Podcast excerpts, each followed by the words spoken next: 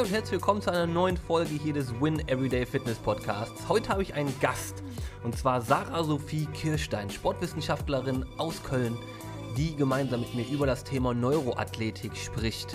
Wie du damit deine Schmerzen lindern kannst, deine Beweglichkeit innerhalb von einigen Sekunden verbessern kannst. Also ein sehr, sehr interessantes Thema. Ich wünsche dir viel Spaß bei dieser Episode.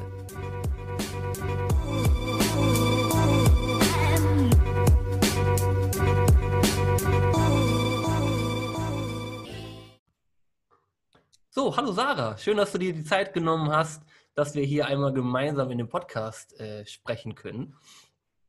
Und ähm, ich denke mal, die allermeisten kenne ich natürlich jetzt nicht, deswegen stelle ich einfach gerne einmal ganz kurz vor, wer du bist, was dein Background ist und so weiter und so fort. Ja, hallo auch. Genau, mein Name ist Sarah, ich bin 26 Jahre alt, habe ähm, ganz normal Sport studiert, fünf Jahre lang und bin dann ähm, jetzt oder hauptberuflich als Sportwissenschaftler sozusagen angestellt in einem Gesundheitszentrum. Und ähm, ja, habe mich eigentlich sehr schnell gefragt, wie geht es jetzt eigentlich weiter? Weil manche Therapie, ich sage mal, Konzepte nicht so funktioniert haben, wie ich das gerne gehabt hätte und bin dann äh, zur Neuroathletik rübergerutscht und habe eigentlich mit einem ganz normalen Wochenend-Workshop so angefangen und ähm, ja, bin da hingeblieben, weil mich das so geflasht hat, dass ich gesagt habe, okay, da möchte ich weitermachen.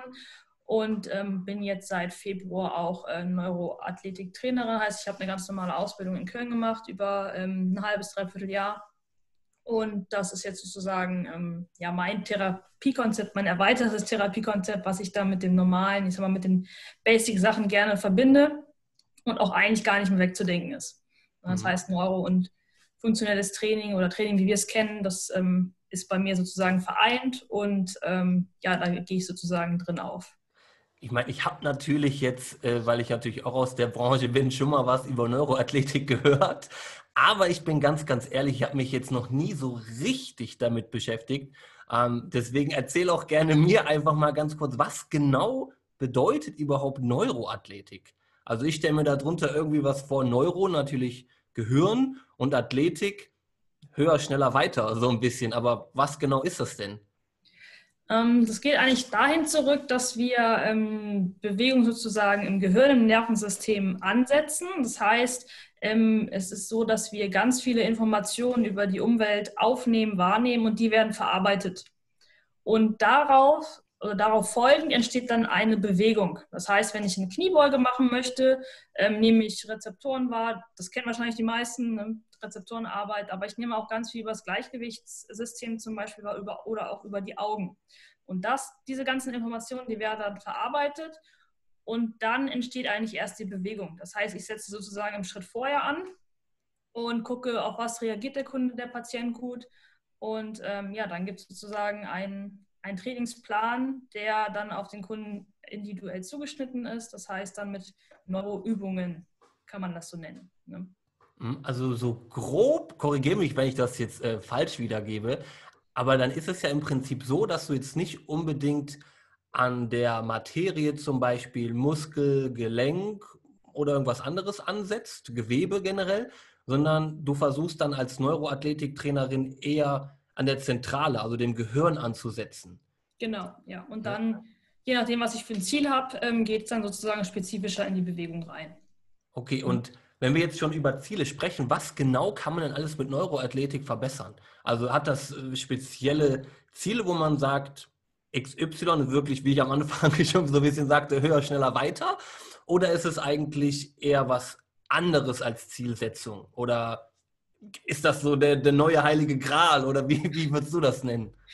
Äh, manchmal ist es ein bisschen wie Zauberei, das stimmt. Aber ähm, je nachdem, was, was der Kunde jetzt für ein Ziel haben möchte, kann man das ganz individuell ausrichten. Das heißt, ähm, ich weiß nicht, wenn man vielleicht einen Test macht und sagt, okay, die Kniebeuge sieht nicht gut aus, wir möchten die mal wieder verbessern, dann gucke ich, okay, ähm, was funktioniert im Körper nicht, ist im Sprunggelenk, sind die Rezeptoren nicht gut, ähm, ist meine Augenbewegung einfach in einem bestimmten Bereich schlecht und der Körper sagt, ach nee, hier will ich nicht weiter ähm, oder möchte ich auch einfach schneller werden. Und dann richtet man das sehr spezifisch aus. Das heißt wirklich, wenn ich schneller werden möchte, muss ich dann auch in Positionen trainieren, ähm, wie beim Laufen, die das ausrichten.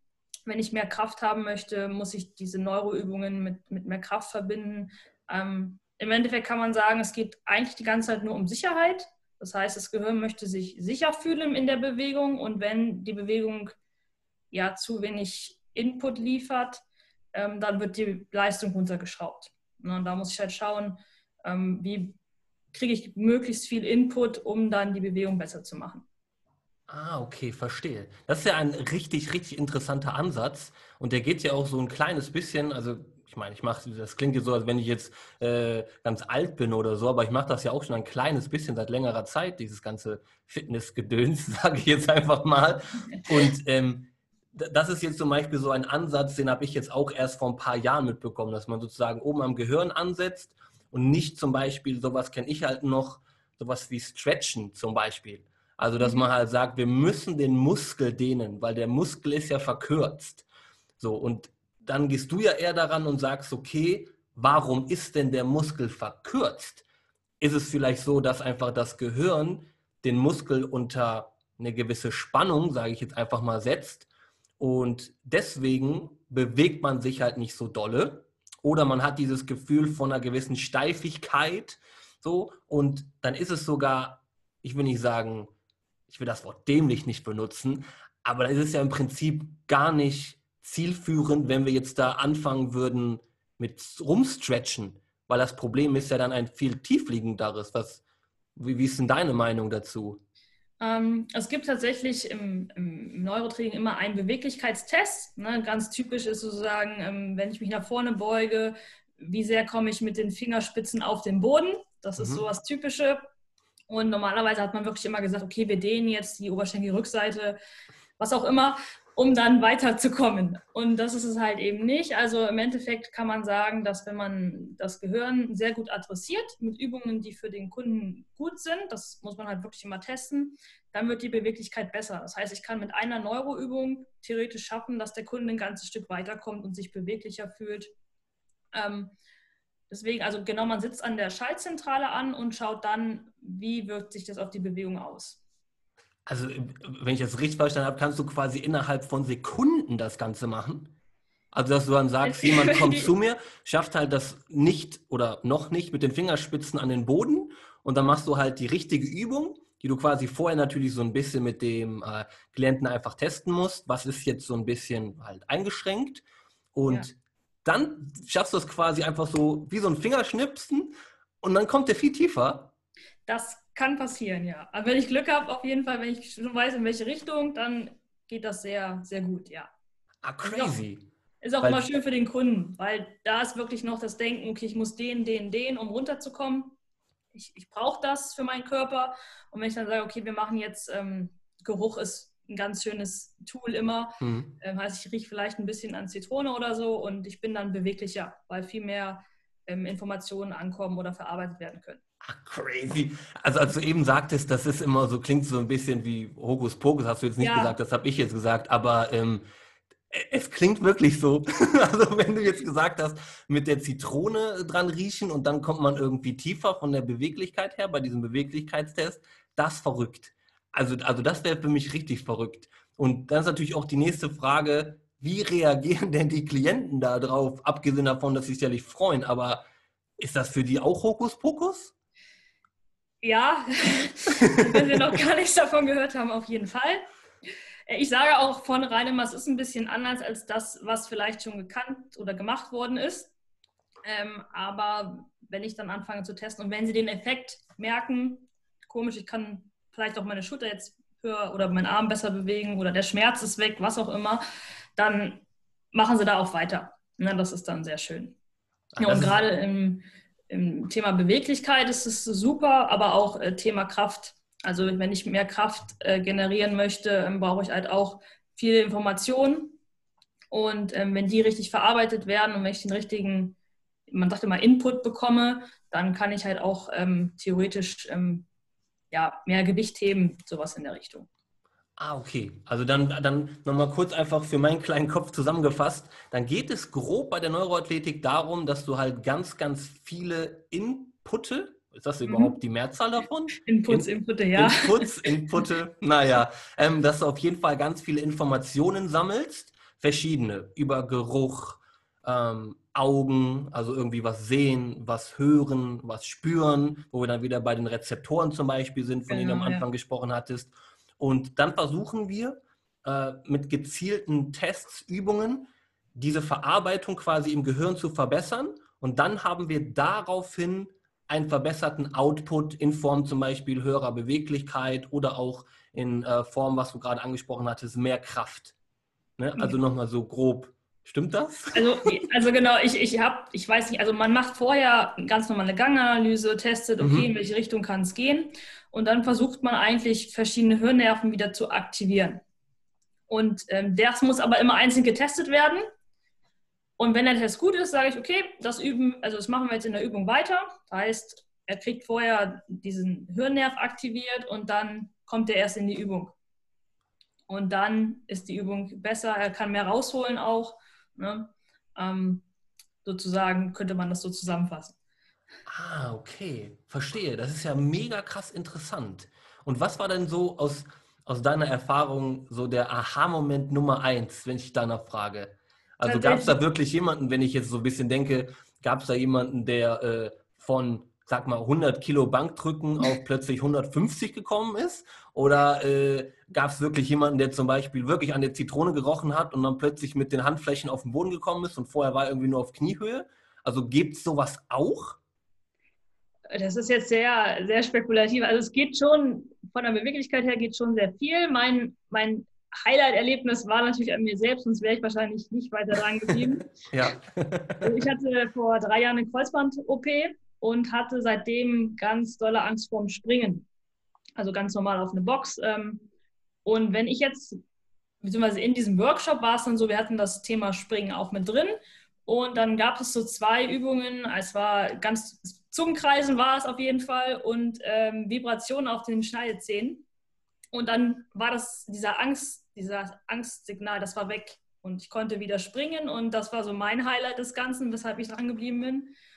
Und ansonsten, ähm, was noch bei, ähm, bei Kunden war, ist, dass ähm, auch mit vielen Nackenschmerzen oder so, dass wir das auch getestet haben und trotzdem die Beweglichkeit besser wurde. Das heißt, wir haben eigentlich versucht, den Nacken zu reparieren, nenne ich es jetzt mal.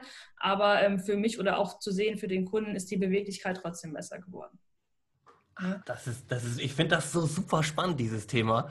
Ja. Weil das halt, also ich bin ja, ich, ich, also heutzutage müssen wir jetzt aufpassen, wenn ich das Wort Querdenker benutze, aber ähm, es ist natürlich immer so was, ich bin eher eh, eh so ein Typ, der immer versucht, das, was gegeben ist, halt oft auch einfach mal in Frage zu stellen. Mhm. So. Und zum Beispiel, deswegen habe ich auch gerade eben speziell über dieses Stretchen ge, äh, gefragt. Ich, ich, muss gestehen, natürlich, ich bin eher so Team, ich hasse Stretchen.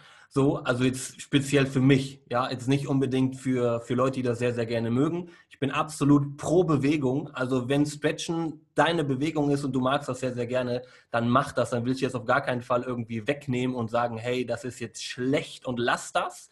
Mhm. Aber ich finde es halt super krass interessant, was dann die Neuroathletik so jetzt, sagen wir mal, aufwirft, dass es am Ende Beweglichkeit ein viel größeres Thema ist, als nur das, was wir halt immer angenommen haben und was ich dann auch anfangs schon mal erwähnt habe, so gelernt habe, dass ein Muskel irgendwie verkürzen kann. Und wenn mhm. ich ihn einfach nur versuche lang zu ziehen, dann wird alles wieder super toll. So, und dann werde ich halt beweglicher. Und ähm, die Frage, die dann mir nur noch so kommt, ist, wenn wir natürlich sehr, sehr schnelle Verbesserungen haben, von denen du gerade auch unter anderem gesprochen hattest, bleibt das dann auch für immer? Also macht man das einmal und dann ist quasi fertig? Oder ist das etwas, was Ewigkeiten dauert und man muss das jedes Mal immer wieder, fängt man bei Null an? Oder wie genau ist das? Also wenn es dann super weg wäre, wäre natürlich toll, aber es ist ein bisschen wie bei jedem Training. Ähm, heißt, ich muss es natürlich auch wiederholen. Ne? man sagt halt, ähm, das Gehirn muss sich anpassen an gewisse Sachen. Ähm, das wären eigentlich so 20 Stunden Training an dieser einen Sache insgesamt, nicht am Stück. Ähm, aber man kann das halt immer und immer wieder an ein Training mit ranführen. Das heißt, man macht es vielleicht als Aufwärmtraining ganz normal und äh, man wird dann trotzdem besser.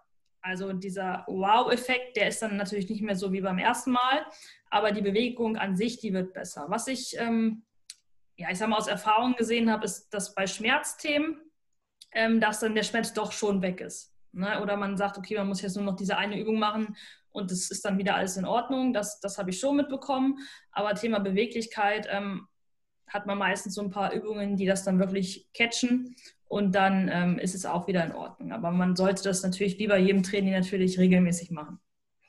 Deswegen, liebe Zuhörer, auch hier der heilige Gral ist noch nicht ganz gefunden. Ja, auch bei der Neuroathletik müssen wir da äh, das immer häufiger machen.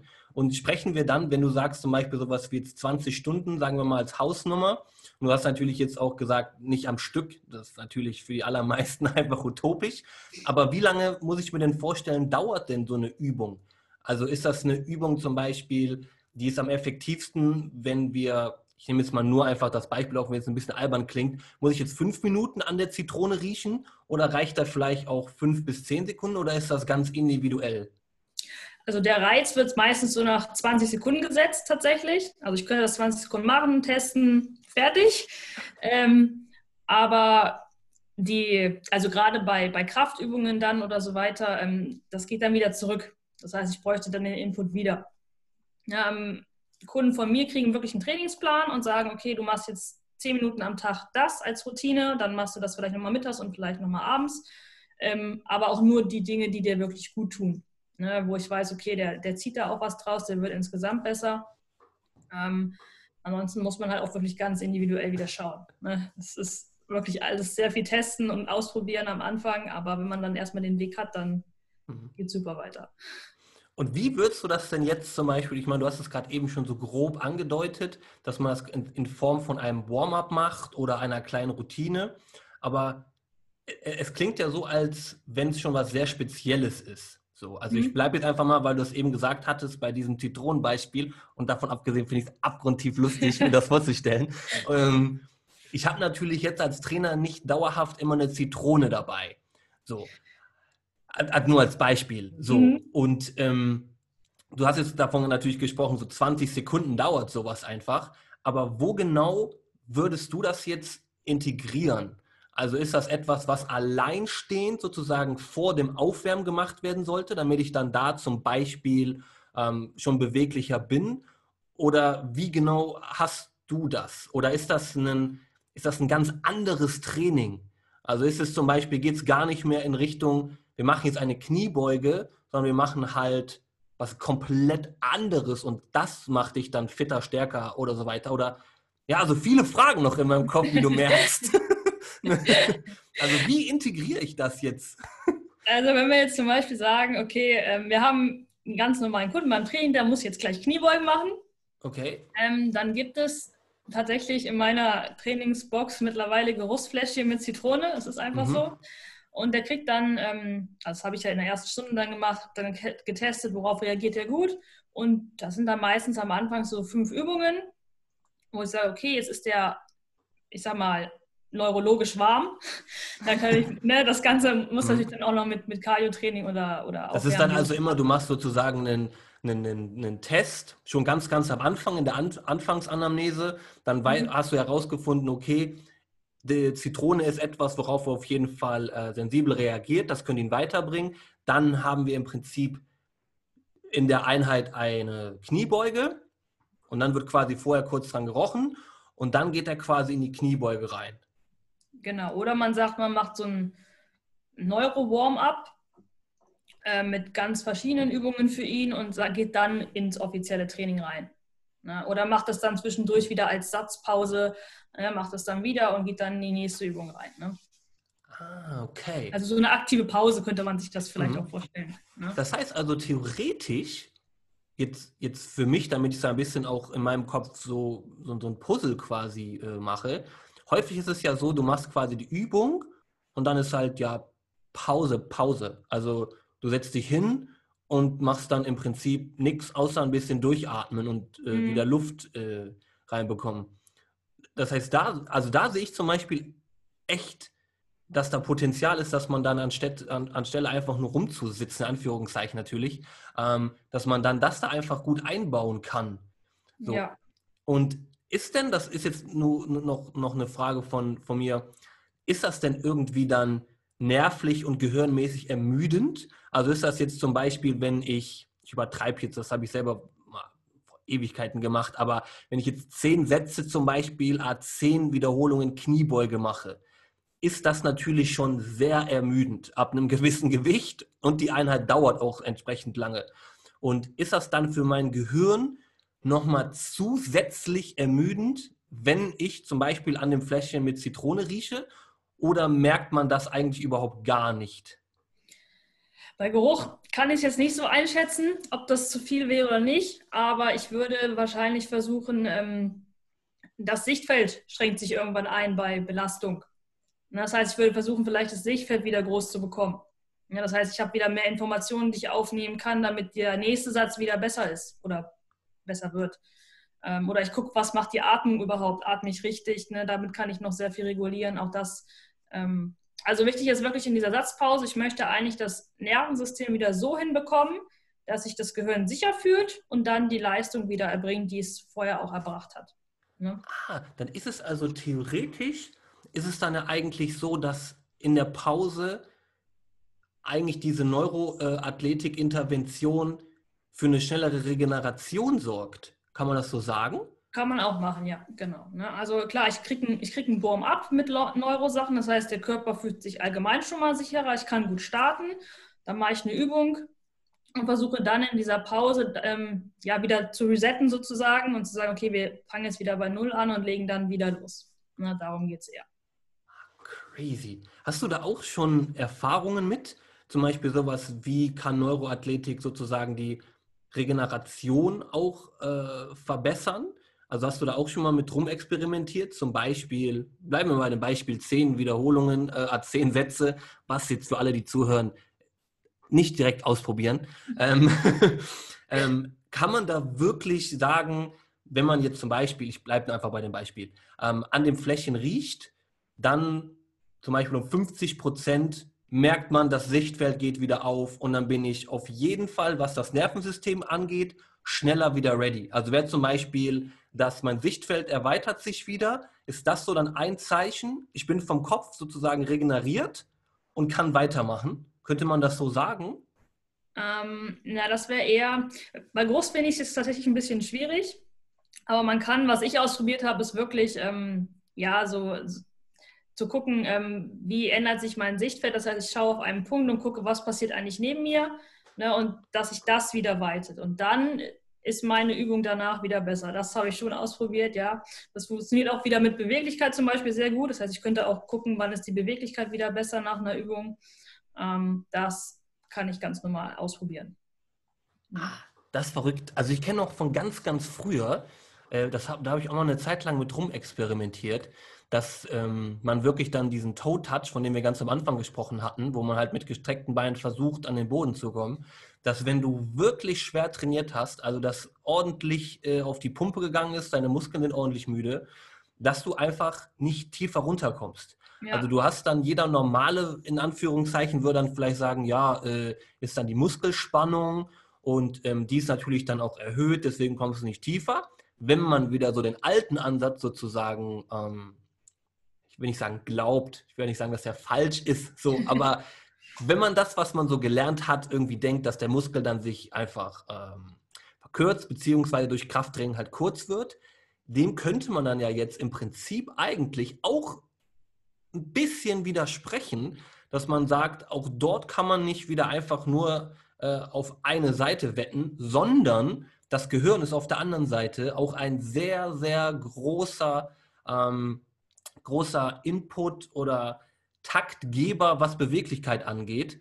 Und wenn ich dann zum Beispiel mit verschiedenen Sachen mit meinem Blickfeld ähm, da versuche, das wieder zu öffnen oder zu weiten, dass dann auch dann mein Toe-Touch sozusagen besser wird und ich dann auch wieder das Gefühl habe, okay, jetzt kann es wieder weitergehen. Das mhm. finde ich brutal spannend. Also da muss ich auf jeden Fall, muss ich persönlich da nochmal mehr reingucken. Das finde ich echt ich habe mal ein Buch mir dafür, äh, dazu gekauft, habe es dann mal aufgeschlagen und dachte dann so ein bisschen, was am Anfang gesagt hat.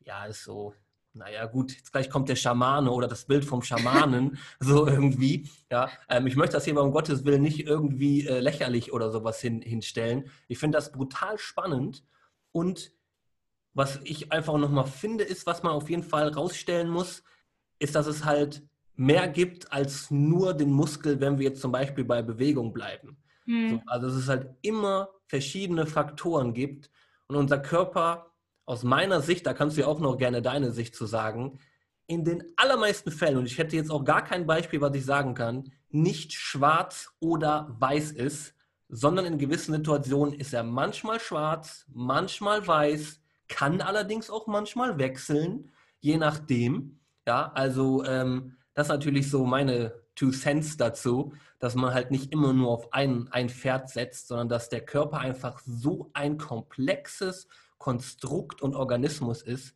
der einfach von der Zentrale aus, von dem Gehirn geschaltet wird und nicht sozusagen die passiven Strukturen oder auch die Muskulatur dafür primär verantwortlich sind, sondern es ist halt immer ein großes Ganzes. Also du das auch sagen oder? Ja, ich finde auch, wenn man erstmal dann auch in die Materie da vom Neurotraining noch mit reinkommt, dann denkt man so, oh ja, jetzt habe ich es, jetzt habe ich es verstanden und dann kommt das nächste. Also es ist dann, manchmal denkt man sich, ach, okay, doch ein anderer Weg. Ähm, deswegen, aber es ist ja, es, es macht es einfach total vielfältig, das ganze Thema nochmal. Ne? Auch mit Sport und ähm, sehr individuell. Was, was kann ich machen? Was sollte der Patient vielleicht oder Kunde nicht machen? Ne? Was tut seinem Körper vielleicht auch gerade gar nicht gut? Also, das ist wirklich, ähm, kann man sehr viel mhm. rausholen. Ist das denn was, weil ich wollte jetzt äh, als, als nächste Frage quasi stellen, weil du ja auch eben was mit Nacken und so weiter, ähm, Verspannungen und Schmerzen gesagt hast, hm? Ob man jetzt hier in so einer Podcast-Folge allgemein irgendwie einen Tipp oder so geben kann. Das heißt, versuch mal XY zu machen und vielleicht hilft das deinem Nacken. Wenn ich das jetzt äh, so ein bisschen verstanden habe, gibt es auch durchaus Sachen, die kontraproduktiv sind, beziehungsweise nicht richtig für jemanden. Genau, also man muss wirklich jede Übung, die ich, die ich mache, das wird alles vorher getestet. Das ist, wie gesagt, am Anfang halt ein bisschen mehr testen als, äh, ja, ich will jetzt nicht sagen, als mehr trainieren, aber man muss wirklich erstmal schauen, okay, in welche Richtung muss ich überhaupt gehen? Na, was, was verträgt der Kunde, was nicht? Ähm, geht aber eigentlich ziemlich fix. Und ähm, ja, dann ist es halt so, gerade ähm, ja, bei Nackenschmerzen wäre es jetzt auch so, okay, warum, warum habe ich denn Schmerzen? Weil Schmerz ist ja erstmal nur ein Signal für mich und ähm, eigentlich ein Symptom dafür oder ja, eine Herangehensweise nach dem Motto, bitte änder irgendwas an deinem Verhalten. Ja. Und da kann ich jetzt gucken, okay, wo, wo setze ich an? Ja, und vielleicht auch, wo ist die, was hat die Vergangenheit damit zu tun, dass er jetzt da Schmerzen hat? Das kann ja auch passieren, dass er eine Verletzung hatte oder so. Ähm, ganz individuell. Ah, okay. Also auch da muss man dann immer noch, da kann man dann nicht einfach sagen, hey, ich habe jetzt in diesem Podcast irgendwie diese zwei äh, Leute gehört und Neuroathletik klingt sehr, sehr interessant. Ich gucke einfach mal bei Dr. Google und schau mal Nackenverspannung, Neuroathletik und dann kommt da vielleicht auch irgendwas. Da würdest du dann schon von abraten. Also dann würdest du schon eher sagen, hm, schau vielleicht mal, dass du jemanden findest, und dann mit dem persönlich über diese Sachen sprichst. Also jetzt nicht einfach loslegen und googeln, weil so wie ich das verstanden habe, kann das auch schon in die falsche Richtung gehen. Oder bedeutet dann falsche Richtung im Prinzip nur, es passiert halt nichts. Und das ist dann sozusagen, wenn wir jetzt bei dem Toe-Touch-Prinzip bleiben, mit den Fingerspitzen an den Boden kommen, dann nehmen wir mal jetzt an, wir machen eine ähm, Übung für den Geruchssinn, um da auch zu bleiben. Es passiert halt nichts. Das heißt, dann würdest du daraus schließen, okay, das war jetzt nicht der richtige Reiz oder richtige Input, der dafür geführt hat, dass du dort besser wirst. Wir müssen etwas anderes testen. Oder ist es so, dass du sagst, wenn wir das jetzt sozusagen testen würden und immer, immer, immer, immer wieder machen, kann das auch kontraproduktiv werden und die Beweglichkeit wird schlechter oder so, weil es ist ja immer sozusagen auf der einen Seite, wenn was besser werden kann, kann natürlich aber auch was schlechter werden. Also es kann auch sein, dass ähm, also klar habe ich am Anfang eine Ahnung, in welche Richtung sollte es gehen, aber ich muss halt, wie gesagt, auch wenn es Geruch ist, muss ich testen, ist das jetzt der richtige Geruch? Klappt das oder nicht? Und dann kann es natürlich auch sein, dass die Beweglichkeit in dem Moment wieder abnimmt, ne? weil wenn es keine richtige, keine richtige Übung ist, dann fühlt sich das Gehirn wieder unsicher und schränkt die Bewegung ein oder die Leistung, je nachdem. Ne? Ähm, ansonsten, was so Nackenschmerzen und Dr. Google angeht, äh, also klar, wir können das alles ausprobieren. Ähm, ist natürlich die Frage, wie bei jeder Übung mache ich es richtig. Ne? Mhm. Ähm, gerade bei so, bei so Augenbewegungen ähm, würde ich halt auch gucken, es kann natürlich passieren, dass auch ähm, Indikatoren wie Schwindel oder Kopfschmerzen dann auftreten können. Ne? Also das ist jetzt ja nicht so, gerade die Augen sind sehr, nehmen sehr, sehr viel Informationen auf und wenn die dann falsch trainiert werden, sage ich es jetzt mal, dann äh, kann das natürlich auch, ja, auch als, als Symptom von Schmerz dann enden. Muss ja mhm. nicht sein. Ne? Ja, das mit den Augen, das finde ich auch brutal spannend. Das habe ich jetzt vor kurzem, ich weiß es nicht genau, in welchem Buch das war, aber das, ähm, ich glaube, da stand irgendwas in Richtung 90 Prozent oder sowas von allen mhm. Sinnen sozusagen, ist der Sehsinn der ultimative König sozusagen von allem. So, und ähm, das zum Beispiel fand ich auch damals, das war zu meiner ganz, ganz Anfangszeit. Also als ich selber so ein bisschen mit diesem Functional Training äh, angefangen habe, auch der Begriff äh, funktionelles Training ist, glaube ich, mittlerweile leider so ein bisschen ja, ausgenudelt. Mhm. Ähm, heute ist irgendwie alles funktionell, ein bisschen schade, aber naja, gut. Und da habe ich zum Beispiel auch festgestellt, dass ähm, mit, bei, bei Leuten, die nicht so gut auf einem Bein stehen können, ja, und vielleicht habe ich damals auch schon irgendwas in Richtung Neuroathletik gemacht, ich konnte es mir nicht erklären, aber ähm, was total faszinierend war, ist, als ich dann damals gesagt habe, zieh einfach mal die Socken aus und geh dann hier über den Rasen. Ne? Heutzutage haben halt äh, die Fitnessstudios Kunstrasen überall liegen oder viele. Und dann habe ich wirklich einfach nochmal gesagt, geh mal hier diese 20 Meter hin und zurück und dann kam die Person quasi zurück. Wir haben das nochmal getestet und sie stand viel stabiler. Und ich konnte mir das damals nicht erklären. Ich habe gedacht, als ich dann gefragt wurde, Flo, warum ist das jetzt so? Habe ich ehrlich gesagt, ich habe keine Ahnung. Ich habe halt nur irgendwie gedacht, vielleicht könnten wir die Fußsohle ein bisschen über die Rezeptoren ansprechen und dadurch eine Verbesserung äh, erlangen. So. Und ähm, dem war dann anscheinend auch so. Und ähm, da bin ich ja eigentlich richtig froh jetzt, dass ich damals so ein bisschen, in Anführungszeichen, den Riecher hatte, dass das durchaus sinnig ist, weil ich mir da irgendwie zusammengebastelt habe und einfach mal ausprobiert habe, dass es dafür jetzt sozusagen einen Begriff gibt und mehr äh, und, auch noch Forschung dazu, die das so ein bisschen natürlich auch belegt. Also geil. Finde ich großartig. Ne? Ähm, würdest du denn sagen, das ist so noch fast meine, meine Abschlussfrage, ähm, weil es ja schon sehr speziell klingt. Also du sagst es, am Anfang muss man halt eine große Testung machen. Viele Leute sind aber dann halt sehr, ich sage jetzt mal, ich möchte machen, machen, machen und mhm. Hauptsache viel heben und besser werden und fitter werden. Das heißt, da spricht man natürlich auch eine spezielle, spezielle Menschengruppe, sage ich jetzt einfach mal, an. Und ähm, würdest du sagen, dass sowas wie Neuroathletik in Zukunft immer so ein bisschen, ich sage jetzt mal, nischig bleibt und sehr besonders und auch sehr fachmännisch? Oder würdest du auch sagen, das wird irgendwann von der Systematik eventuell auch sowas werden wie funktionales Training zum Beispiel, ähm, was so ein bisschen massentauglich wird? Also wo siehst du so ein bisschen die Zukunft? Natürlich jetzt ein bisschen, jetzt mache ich die Tür komplett weit auf ja. und ist natürlich viel Spekulation.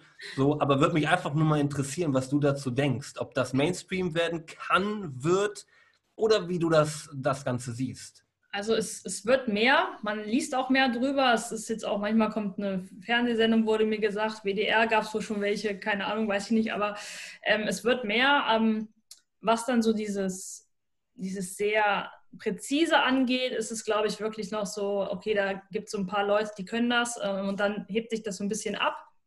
Aber ich glaube, es, ich weiß nicht, zehn Jahre vielleicht, ist es dann auch im Ausbildungssystem drin. Also ich glaube, ohne kann man irgendwann nicht mehr, weil sich das dann wirklich von Trainer zu Trainer unterscheidet. Ich glaube, da gehen die dann ziemlich auseinander. Ähm, ich glaube, es wird mehr und ich glaube, es wird auch irgendwann im Ausbildungssystem drin sein, aber noch ist es halt sehr gering, weil auch viele noch nicht wissen, was es ist. Ne? Wie funktionelles Training, das war irgendwann was dann auch ein Name und jeder wusste, okay, ne, wir machen das jetzt und irgendwie war alles funktionell. Aber äh, genau, ich glaube, es braucht halt wirklich einfach seine Zeit. Ne? Okay, das heißt also, in deinem, in deinem Sportstudium war es jetzt auch noch nicht mit drin. Nee, ich ne? hatte gar nichts gar mit Biologie zu tun, überhaupt nicht. Nee. Das finde ich halt immer so ultimativ spannend. So, ja, dass es halt immer wieder Neuerungen gibt und vor allem in der Fitnessbranche finde ich es halt, ist mir das schon oft aufgefallen, es gibt halt immer solche Trends. So, es gibt immer irgendwie das neue Beste. So, mhm. und viele von diesen grundlegenden Sachen, die halten sich dann natürlich, aber am Ende, finde ich, kommt man sehr, sehr schnell immer zu den Basics zurück. Das heißt, irgendetwas Physiologisches oder Anatomisches. So, und wenn du das damit irgendwie begründen kannst, dann bleibt sowas halt auch. Und deswegen glaube ich auch, dass Neuroathletik auf jeden Fall bleiben kann, wenn man das ein bisschen schafft, sozusagen noch mehr an die, sagen wir mal, breite Masse mhm. ranzutreiben. Wie zum Beispiel sowas wie ein WDR-Bericht oder so. Ja. Und ähm, was, wenn jetzt zum Beispiel sich jemand fragt, boah, Neuroathletik, das klingt ja richtig interessant, da würde ich gerne irgendwie mehr darüber erfahren. Was würdest du ihm als allererstes irgendwie raten? Gibt es da ein spezielles Buch, Ausbildung oder wo startet man da am besten? Weil es natürlich, glaube ich, für viele, die das das erste Mal jetzt hören, schon spannend ist, aber noch nicht wirklich viel mit anfangen können. Ähm, also ich würde ganz klassisch, klassisch mal bei YouTube eingeben. Ne? Das videomäßig gibt es da mittlerweile sehr, sehr viel. Ähm, ansonsten ähm, Training beginnt im Gehirn von Lars Lienert ist so das erste Buch, was glaube ich auch dann, ich sag mal, für die breite Masse geschrieben worden ist. Ähm, das würde ich empfehlen. Äh, ansonsten natürlich gerne über meinen Account bei Instagram, ne? immer gerne für neue Fragen offen. Äh, ja, genau, sozusagen. Genau, und wo du das jetzt gerade schon angesprochen hast, wie erreichen die Leute dich denn, wenn sie zum Beispiel Fragen haben? Ähm, über Instagram, Neurofunctional Training ist das oder auch über die Homepage ähm, neurofunctional-training.de. Ganz normal ähm, einmal anschreiben. Ansonsten, ähm, ja, das sind so die Seiten sozusagen, die, hauptsächlich dann auch benutzt werden, denke ich. Ja. Cool. Sarah, dann bleibt mir eigentlich nur noch zu sagen, das Thema ist brutal spannend. Vielen, vielen Dank dafür nochmal, dass du dir die Zeit genommen hast. Ich hoffe, dass wir beide damit vielen auch so ein bisschen helfen konnten, vielleicht nicht nur schwarz oder weiß zu sehen, vor allem was auch das Thema Bewegung, Stretching und so weiter angeht, dass nicht immer Stretching der heilige Gral ist, sondern es auch andere Möglichkeiten gibt und andere Herangehensweisen. Also vielen, vielen Dank. Jetzt äh, natürlich dann einen guten Rutsch. Ja, danke, wir haben jetzt ja übermorgen äh, ist es ja soweit. Und dann kann ich nur sagen, vielen, vielen Dank. Schaut alle bei Sarah vorbei. Und ähm, ja, vielen Dank für deine Zeit. Danke auch für die Zeit. Vielen Dank nochmal an dieser Stelle an Sarah, die sich die Zeit genommen hat, hier mit mir über das Thema Neuroathletik zu sprechen. Also vielen, vielen Dank, Sarah. Es war absolut großartig, mit dir zu sprechen. Und natürlich auch jedem, der gerade zugehört hat, vielen, vielen, vielen, vielen Dank. Und wenn du mehr über Sarah und das Thema Neurofunctional Training erfahren möchtest, dann schau einfach mal auf Instagram nach unter Neurofunctional Training. Da findest du dann das Profil von Sarah, kannst dir jederzeit eine Frage stellen und da freut sie sich auf jeden Fall drüber. Wenn du mehr über mich erfahren möchtest, schau gerne mal unter Florian Koch Fitness bei Instagram nach, schreib mir eine Nachricht und dann antworte ich auch jedem, der mir schreibt. Ansonsten bleibt mir nur zu sagen, vielen, vielen Dank auch hier wieder für das Zuhören. Ich würde mich natürlich darüber freuen, wenn du diesen Podcast mit 5 Sternen bei iTunes bewertest oder einfach bei Spotify ihn abonnierst, damit du jederzeit informiert wirst, wenn es etwas Neues gibt. Und dann bleibt mir nur noch zu sagen, vielen Dank, hab einen guten, guten Rutsch, starte fantastisch ins neue Jahr und dann pass auf dich auf, bleib gesund und wir hören uns bei der nächsten Episode. Bis dann, ciao!